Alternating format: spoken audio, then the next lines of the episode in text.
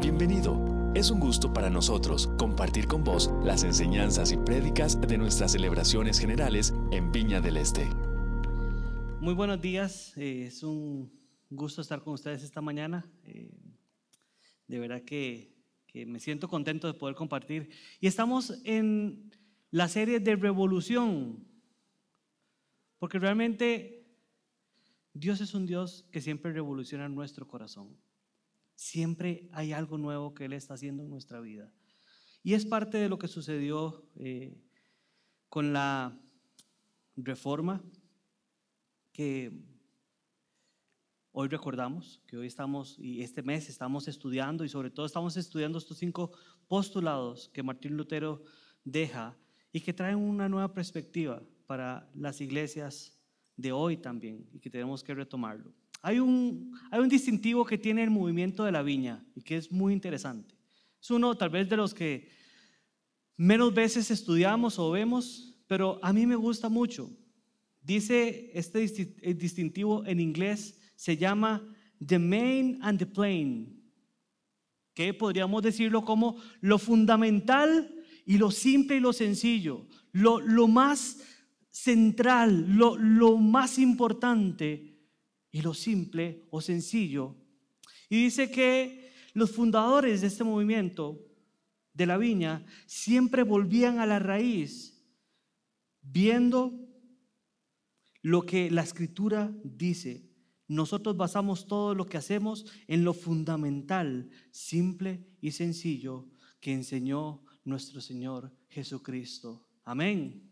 Eso es lo que nosotros hacemos. La semana pasada, don Marvin nos dio un mensaje muy retador de volver a la palabra de Dios, de volver a encontrarnos con la palabra de Dios, de volver a fundamentar nuestra vida en la roca que es la palabra de Dios. Pero hoy queremos hablar de, una segundo, de un segundo tema, que es lo que decía ahí, sola fe o sola fide. Y por lo general, los seres humanos muchas veces nos gusta meter las manos en las cosas. Yo le voy a contar algo.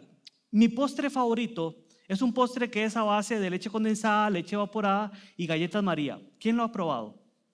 A los que no lo han probado, no se me ocurrió ser como Freddy, tan, tan proactivo de haberlo traído. Es que me salía muy caro.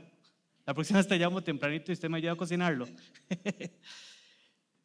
Ese es uno de mis postres favoritos. Y este postre tiene una indicación muy importante, es una leche de lata, una, lata de leche condensada, una lata de leche evaporada, dos limones y galletas María. ¿Ok? La primera vez que yo hice este postre, estaba emocionadísimo porque lo había comido en la casa de un amigo y me ha explicado cómo se hacía. Empecé a hacer el postre, pero yo soy una persona que soy más amante de lo salado y lo ácido que de lo dulce. Entonces yo dije, mmm, más limón, más rico para mí. Así que decidí empezar a hacer la receta, lo puse en la licuadora de mi casa y le eché uno, dos limones y dije, no, voy a ponerle un limoncito más. Y le puse un limón más, pero lastimosamente lo que debía cortar nunca cortó. Y yo dije, no, de repente la refrigeradora va a ser un milagro. Así que tomé esto, le puse las galletas María y lo metí en la refrigeradora. Nunca se me olvida la imagen de mi papá y mis hermanos comiendo un postre como en sopa. Y todos decían, estaba muy rico, estaba muy rico. Eso es el amor de familia. Pero nosotros muchas veces nos gusta estar metiendo la mano en muchas cosas, ¿verdad? En la arquitectura hay algo que se llama el minimalismo, pero lo contrario a eso es tratar de llenar las cosas con nuestros propios criterios. Muchas veces nosotros intentamos seguir un procedimiento, pero algo más hay que agregarle, algo más hay que hacer, algo más hay que, meterle. Muchas veces nos cuesta esperar las cosas tal cual vienen en las recetas. Muchas veces tenemos que agregarle nuestra parte o nos cuesta creer que muchas veces las cosas pueden ser gratuitas. Un pastor me decía a mí una vez, hay que ser más humildes para recibir que para dar. ¿A cuántos de aquí nos gusta ayudar a las personas necesitadas? Pero qué complicado es cuando le lleguen a uno y le dan algo, ¿verdad? Nos resistimos, no queremos. Y este es el mismo contexto en el que se encuentra Martín Lutero en aquel momento. Martín Lutero se encuentra con un fundamento básico que Dios había dado a su pueblo. Pero nuestra naturaleza humana empieza a agregarle elementos que empiezan a querer ponerle otro tinte y otro sabor a lo que Dios ya nos había dado por gracia. En este contexto sucede la reforma de Lutero, la cual recordamos hoy. Así como la cruz es un símbolo de salvación, así también otra cruz genera un gran problema. Y es la cruz de la suma. Dice entonces que en aquel momento se estaba hablando de que éramos salvos por el sacrificio de Cristo más las obras. Y esto era un tema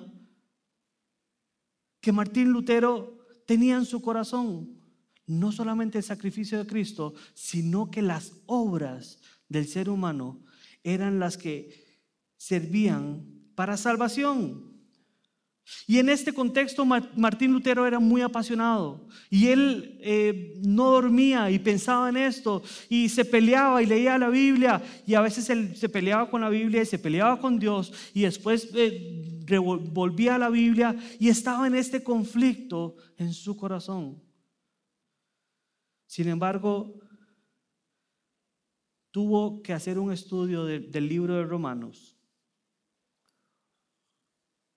Y sobre todo, cuando llega al versículo 1.17 de Romanos, su corazón es impactado.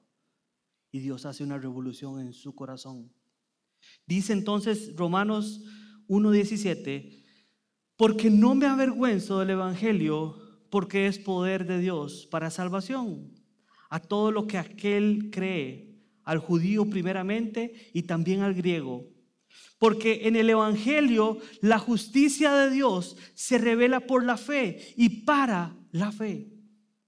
Como está escrito, mas el justo por la fe vivirá. Y Lutero, esto le brinca en su corazón. Y Dios le revela algo que va a revolucionar la historia de la iglesia, pero la historia suya y la historia mía también. Lutero em, empieza a entender que esa justicia de Dios no es la justicia de un Dios que está castigando, la justicia de un Dios que está persiguiendo y no es la justicia de un Dios que está acusándonos, sino que la justicia de Dios es un regalo para nosotros que se obtiene por la fe en la sangre de Jesús para nosotros. Es una justicia que más bien busca reconciliarnos y dice que se revela por la fe y para la fe, porque es una justicia que trae vida a nosotros. Lutero entonces descubre que la justicia de Dios no se refiere a la que castiga a los pecadores, sino que se refiere más bien a la justicia del justo, que no es por obra suya, sino por un don de Dios. Y ese es el primer concepto importante que tenemos que entender. La justicia de Dios no se obtiene por sus méritos, sino se obtiene por la fe en el sacrificio de Jesús. La justicia de Dios es la que tiene que, que quien vive por fe, no porque sea en sí mismo justo o porque cumpla las exigencias de la justicia divina, sino porque Dios le da este don. Y si algo hay bueno en usted y en mí, es lo que Dios nos ha dado. Amén. Eso es lo que hay en nosotros y lo que podríamos llamar como justicia en nuestro corazón. Lutero entendió que la justificación y la fe son un don gratuito. Al realizarse este descubrimiento, escribió esta frase que está aquí. Dice entonces, finalmente, meditando día y noche, por la misericordia de Dios, yo comencé a entender lo que la justicia de Dios es aquella a través de la cual el justo vive como un regalo de Dios por fe. Con esto sentí que había nacido de nuevo, por completo, y que hubiese entrado al paraíso mismo a través de las puertas que había sido abiertas ampliamente. Las escrituras todas cobraron un nuevo sentido y a partir de entonces la frase, la justicia de Dios, ojo esto, dice, no me llenó más de odio, sino que se me, tomó, se me tornó indeciblemente dulce en virtud de un gran amor. Qué frase más impresionante, qué revelación, qué revolución sucede en el corazón de Lutero que entendía la justicia como la persecución de Dios y le generaba enojo, le generaba odio, pero entonces entiende que es un regalo que ha sido entregado para usted y para mí. Y esto cambia totalmente nuestra historia. Pero todo esto sucede en el contexto de Romanos y para eso quiero que nada más veamos rápidamente este libro que trae esta revelación a Lutero de Romanos y algunos versículos claves que entendemos ahí. Pablo escribe la carta a los romanos en el contexto de una iglesia que se encontraba dividida entre judíos y gentiles y que se encontraba debatiendo temas de cómo seguir a Jesús y si los cristianos no judíos debían comer eh, algunas cosas o celebrar el día de descanso o ser circuncidados. Entonces Pablo escribe esta carta buscando la unificación de la iglesia y que fuera un lugar para poder evangelizar el área oeste de Europa. Así entonces hace esta carta para explicar el Evangelio, las buenas nuevas que explicaban la vida, muerte y resurrección de Jesús. Y dentro de este contexto, entonces, Pablo en el versículo 18 al 32 del capítulo 1, empieza a explicarnos y hace una comparación de cómo toda la humanidad está atrapada en una espiral de pecado y egoísmo y que el corazón y la mente humana están quebrantados y le hemos dado la espalda a Dios para abrazar la idolatría. Y esto empieza a tomar sentido para mí. Porque muchas veces cuando no ponemos o cuando no tenemos fe en el sacrificio de Jesús, indudablemente tenemos fe en otras cosas. Nosotros tenemos un campo en nuestro corazón a quien que necesitamos llenar para rendirle lealtad a alguien. Rendirle lealtad primeramente a Dios, pero si Dios no está en ese lugar, es cuando empezamos a rendir lealtad a otras cosas. Y en este contexto de Romanos, entonces dice el versículo 22 y 23, profesando ser sabios, se hicieron necios y cambiaron la gloria de Dios incorruptible en semejanza de imagen de hombre, corruptible de aves y de cuadrúpedos y de reptiles. Entonces dice que la idolatría quiere decir buscar significado en las cosas creadas y entregar nuestra lealtad a esas cosas y no a Dios.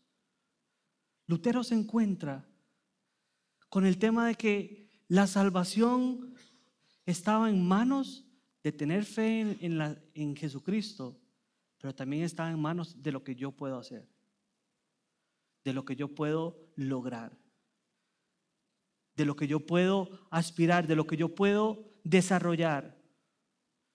Sin embargo, ese no era el plan de Dios. Sin embargo, Pablo continúa y nos dice que a pesar de nuestra maldad, las buenas nuevas de Jesús, que son la respuesta de Dios, que en vez de mantener a la humanidad en su culpabilidad, Jesús vino como Mesías de Israel para morir en favor de todas las personas como sacrificio de pecados.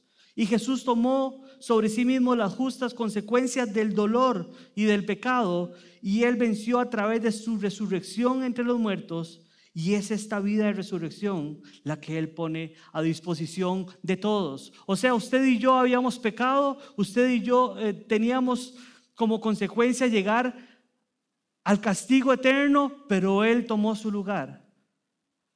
Y entonces nos redimió. Entonces podríamos decir que Jesús se hizo lo que nosotros somos para que nosotros pudiéramos ser lo que Él es. Jesús se hizo lo que nosotros somos, lo que nosotros merecíamos y lo que nosotros teníamos como consecuencia para entonces poder acceder a lo que Él es y a una vida de eternidad con el Padre. Amén. ¿Cuántos celebran esto? Eso es lo fundamental de nuestra fe y de nuestra creencia, que Él tomó nuestro lugar para darnos vida. Llegando así entonces en Romanos, llegamos al versículo 3, capítulo 3, 21, 31, que es uno de los versículos centrales en el tema de la justificación por medio de la fe, que es lo que estamos hablando de sola fe. Quiero leer para ustedes entonces Romanos 3, 21 al 31. Dice, pero ahora, aparte de la ley, se ha manifestado la justicia de Dios. Quiero invitarlo que si quiere cerrar sus ojos, quiero que vaya interiorizando esto en su corazón. Testificada por la ley y por los profetas, y la justicia de Dios por medio de la fe en Jesucristo para todos los que creen en Él. Porque no hay diferencia, por cuanto todos pecaron están destituidos de la gloria de Dios, siendo justificados gratuitamente por su gracia mediante la redención que es en Cristo Jesús, a quien Dios puso como propiciación por medio de la fe en su sangre para mantener su justicia a causa de haber pasado por alto en su paciencia los pecados nuestros del pasado. Con la mira de mantener en este tiempo su justicia a fin de que Él sea justo y el que se justifica al que es de la fe de Jesús. ¿Dónde pues está la jactancia? Queda excluida. ¿Por cuál ley? ¿Por la de las obras? No, sino por la de la fe. Concluimos pues que el hombre es justificado por fe sin obras de la ley.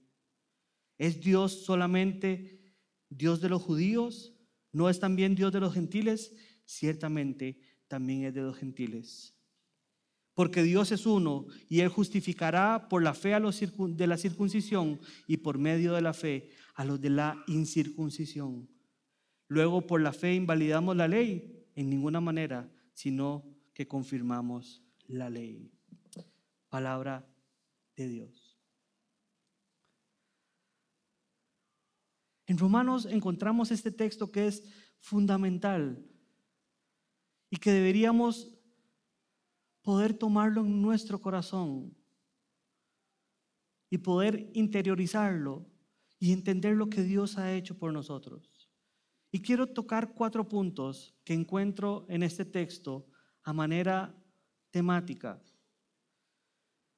Y lo primero es el sacrificio de Jesús. Dice a quien Dios puso como propiciación por medio de la fe en su sangre para manifestar su justicia a causa de haber pasado por alto en su paciencia los pecados pasados. Jesús murió por usted y por mí. Y esto es algo que no podemos perder. Y esto es algo que no podemos olvidar. El tema del sacrificio en el Antiguo Testamento tiene varios propósitos, pero un propósito era para que también el pueblo de Israel pudiera entender lo que Dios iba a hacer por medio de su Hijo Jesucristo. Y estos sacrificios que los limpiaban, que perdonaban sus pecados, que los volvían a ponerse a cuentas con Dios, íbamos a tener de, de pronto un sacrificio eterno para que este perdón fuera eterno para usted y para mí. Dice que los sacrificios en el Antiguo Testamento eran un depósito a los intereses de una deuda, pero el sacrificio de Jesús fue un pago directo al capital. Cuando usted debía y cuando usted ya no tenía posibilidad de pagar esta deuda, Dios toma a su Hijo y paga por completo la deuda que pesaba sobre nosotros. La pregunta es, ¿es consciente usted de esta deuda? ¿Es consciente usted de ese pago que Dios hizo por usted? Porque es el primer elemento que tenemos que tener claro en nuestra vida, que Él murió por nosotros. Muchas veces estamos pensando en qué podría hacer Dios por mí? ¿Qué podría hacer Jesús por mí? Pero la pregunta es, ¿hemos meditado en su sacrificio que nos libera, que nos trae de nuevo a la vida? Él hizo un sacrificio por todos nosotros. El segundo elemento es la justificación del hombre. Y este tema me encantó. Dice entonces en el 28, concluimos pues que el hombre es justificado por fe sin las obras de la ley. ¿Es Dios solamente Dios de los judíos? ¿No es también Dios de los gentiles? Ciertamente también de los gentiles, porque Dios es uno y Él justificará por la fe a los circuncidados y a los incircuncidados. La palabra justificación aparece unas 39 veces en el Nuevo Testamento y lo usa más o menos unas 27 veces Pablo en las cartas, en sus cartas. Y es un término que se utiliza a manera legal. Dice Gálatas 2, 16, 17, sabiendo que el hombre no es justificado por las obras de la ley, sino por la fe de, eh, de Jesucristo, nosotros también hemos sido, hemos creído en Jesús para ser justificados por la fe de Cristo y no por las obras de la ley, por cuanto las obras de la ley nadie será justificado. La palabra justificación podríamos entenderla como el opuesto a condenación. O somos justificados o somos condenados. Y sobre todo se usaba en términos legales. Pero lo interesante es que en aquellos momentos una persona no podía ser justa o justificada, sino que esto dependía de la declaración de un juez que lo nombraba justificado. Las personas no eran justas en sí mismas. No es algo que estaba en ellos, sino que es algo que un juez declaraba sobre ellos la justificación. Y entonces por esta declaración eran llamados justos.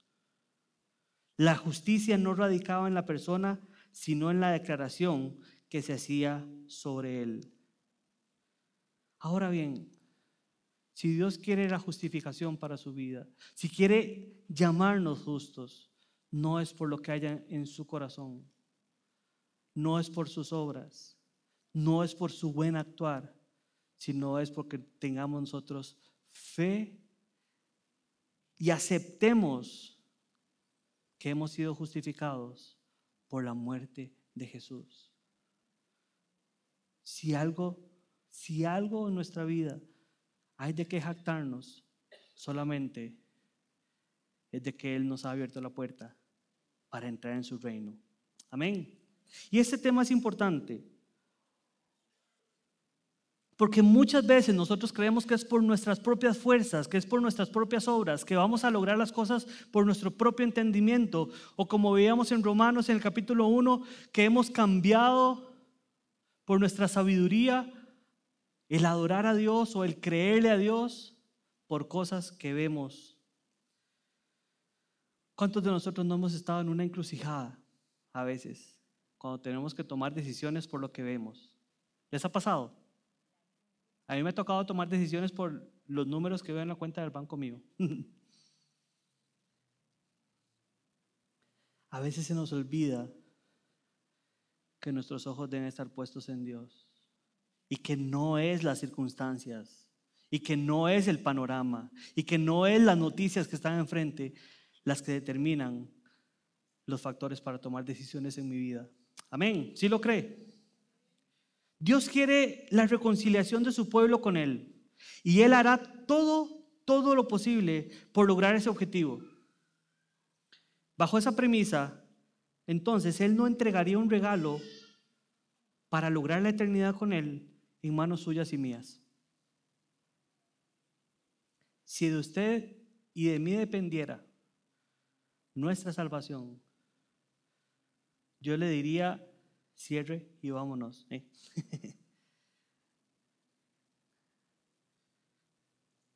Porque nosotros siempre tendemos a, a, estropear todo. Pero dentro de su gran amor, Dios entendió que nosotros no podíamos obtener nuestra salvación, sino por eso la puso bajo un solo requisito y es tener fe en que Jesús murió en usted y por mí. Amén.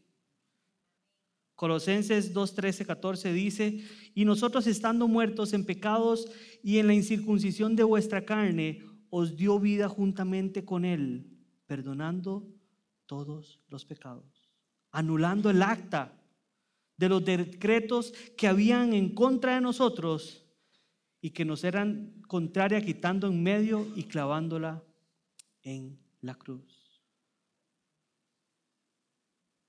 Quiero que cierre sus ojos un segundo y vamos a orar por esto.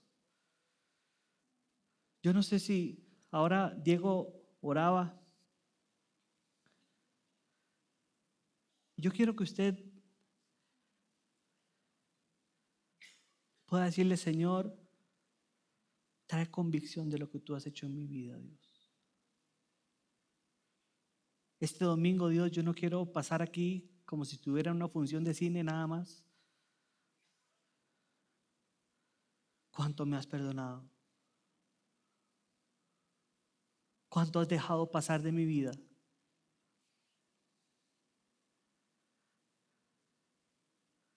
Quiero arrepentirme, Dios, y darte las gracias por tu sacrificio, por mí, Señor.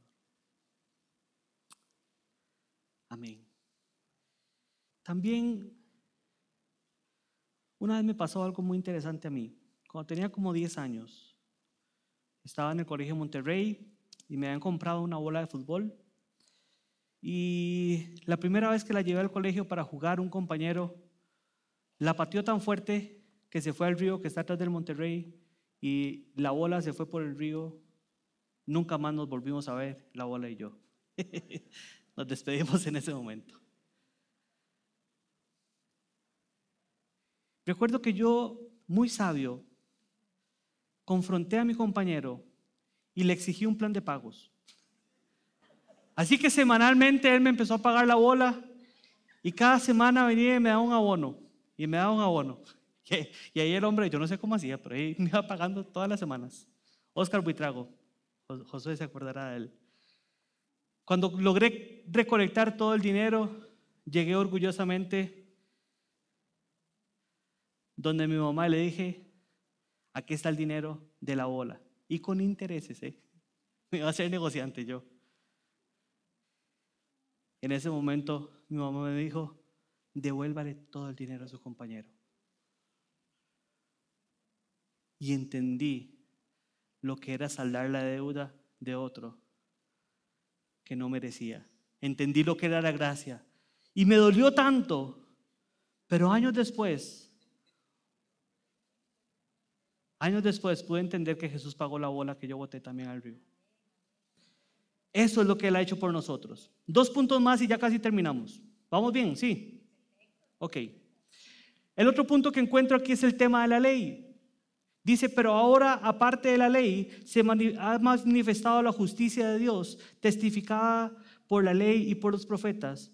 Luego, por la fe, invalidamos la ley de ninguna manera, sino que confirmamos la ley. O sea, la fe no, no, no quita la ley, pero tenemos que entender que no somos salvos por la ley, sino por la fe en Jesucristo. La ley no nos justifica, no nos da salvación. Pero ¿sabe qué es lo bonito de la ley? Que la ley nos revela el corazón de Dios. La ley nos revela el corazón de cómo Dios quiere que vivamos nosotros. La ley nos, nos revela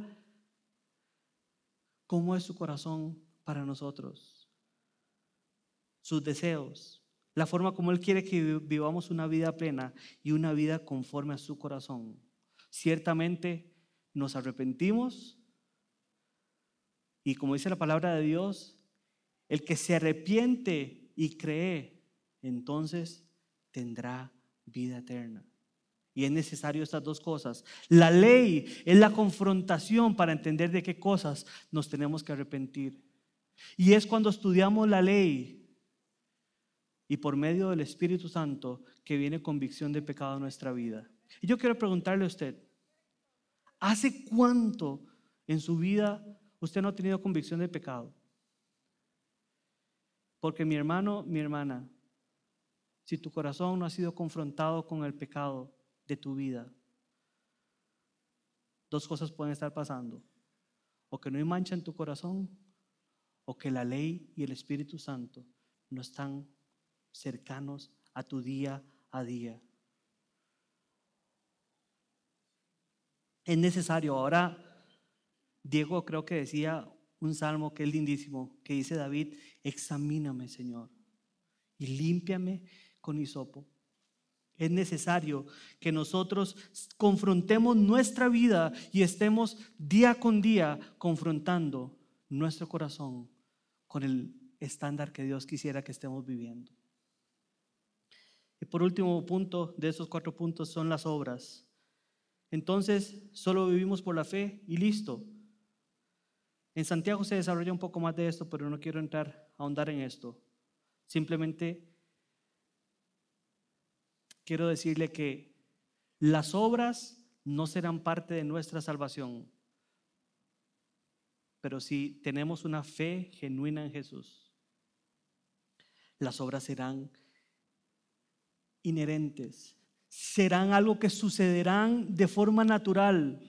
El otro día, doña Ana decía, las personas que han nacido de nuevo no necesitan cuestionar lo que Dios les dice. Simplemente les nace de una forma que no pueden detenerse. ¿Cuántos de los que hemos estado aquí, cuando hemos tenido un encuentro directo con Jesús, no queremos y no nos detenemos y vamos y hacemos todo lo que Él nos dice? Amén. Pero eso debería ser día con día. Lutero se encuentra con esta, con esta situación. Pero algo que trae paz a él es que no es por lo que usted logre hacer. Nuestra salvación no está en nuestras manos, está en las manos de Jesús. Nuestra única labor es creerle y tener fe en Él. Quiero cerrar con lo siguiente. Vuelvo al distintivo de la viña the main and the plain. Lo fundamental y lo simple y sencillo. Aunque Cristo no hizo ninguna explicación formal de la doctrina de la justificación, como lo hizo Pablo en su epístola de Romanos, la justificación por fe subyace e impregna toda su predicación en el Evangelio. Aunque Jesús nunca dio un discurso sobre el tema, es fácil demostrar a partir de su ministerio evangelístico que él enseñó sola fide o solo fe. Esto era uno de los valores más importantes pegados a la predicación de Jesús. Y lo vemos en algunos casos. Lo vemos, por ejemplo, cuando, cuando Jesús dice, el que oye mi palabra y cree ha pasado de vida, de muerte a vida. O también lo vemos cuando está en la cruz junto al ladrón y le dice, Jesús dice, de cierto te digo que hoy estarás conmigo en el paraíso sin necesidad de ninguna otra actividad, sin necesidad de cumplir algún otro tipo de penitencia, sin necesidad de hacer alguna obra que lo llevara a encontrarse con Dios su salvación y mi salvación solamente están en las manos de Dios por la fe.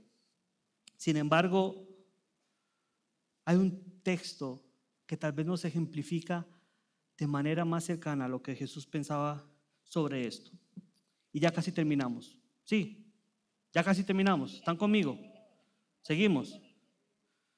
Es un tema interesante. A veces queremos cosas que, nos animen a salir al día a día, pero ahora al final vamos a tener un reto sobre esto.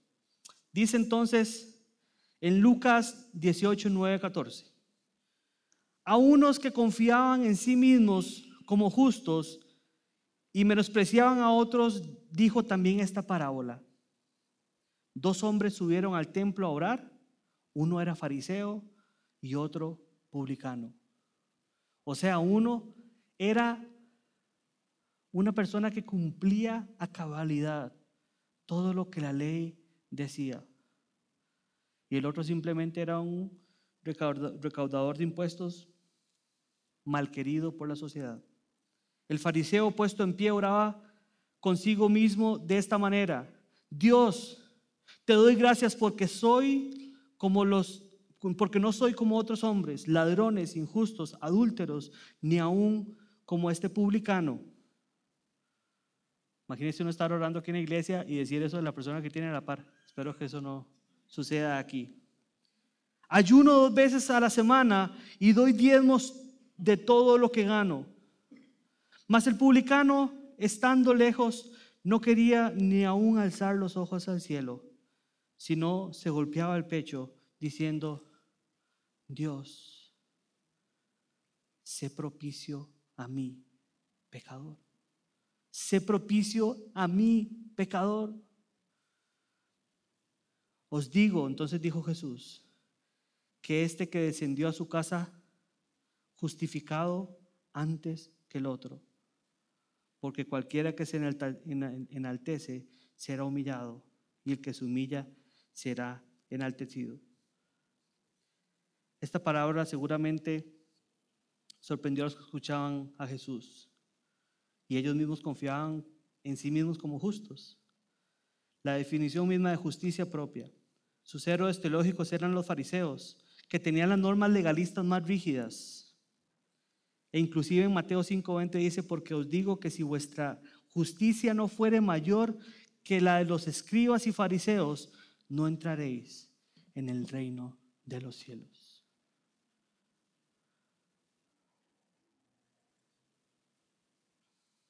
¿Qué quiere decirle Dios hoy a usted y a mí?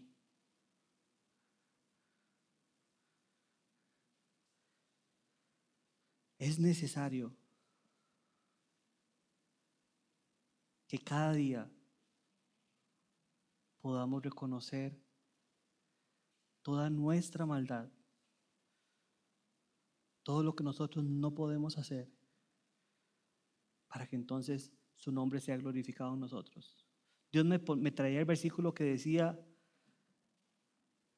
mi poder se glorifica o se hace grande o se manifiesta sobre tu necesidad. Pero cuando entendamos también que no hay nada que podamos hacer para nuestra salvación, cuando entendamos que no hay nada que esté en nuestras manos y cuando entendamos que nosotros no somos capaces de nada, entonces entenderemos que todo está en manos de Dios. Y eso es lo que Él quiere para nuestra vida. Que entendamos que todo está en sus manos.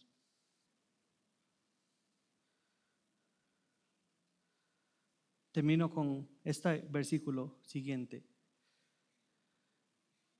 Corintios 5, 7 dice, porque por fe andamos, no por vista. Y aquí es donde yo quiero preguntarle a usted, ¿cuántos de los que estamos aquí hemos estado tomando decisiones por nuestras fuerzas, por nuestra prudencia, por nuestra sabiduría, por nuestro entendimiento, por nuestros temores, por nuestras perspectivas y hemos olvidado levantar los ojos a Jesús? Quiero que se ponga de pie. Yo voy a pedir a los músicos que pasen.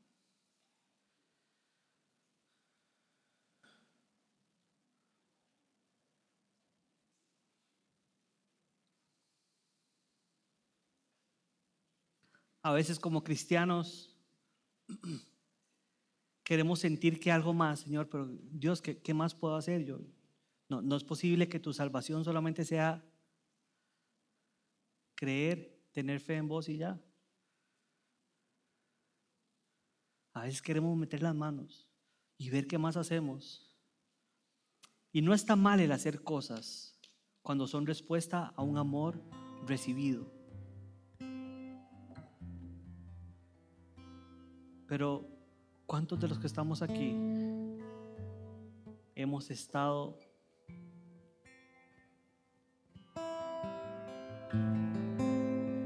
haciendo cosas para tratar de ganar el favor de Dios. tal vez hemos sentido esta presión.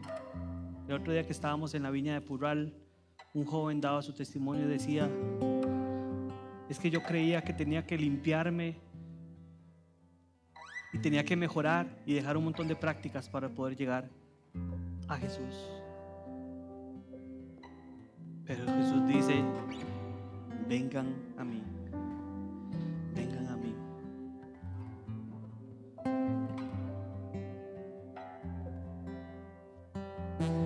Espíritu Santo, ven a este lugar.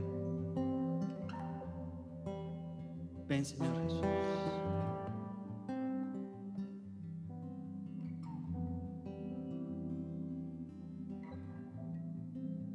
Dios, hoy queremos agradecer tu sacrificio, Señor. Pero si hemos estado también tomando decisiones por cualquier otra razón en nuestra vida, poniendo los ojos en las situaciones, poniendo los ojos en los eventos, poniendo los ojos en el dolor, poniendo los ojos en las carencias, queremos levantar nuestros ojos a ti, Señor, y decirte, vuelvo a creer en ti, Señor. Vuelvo a creer en ti. Nos encanta poder compartir con vos las prédicas de nuestras celebraciones. Esperamos que esta haya sido de bendición para vos.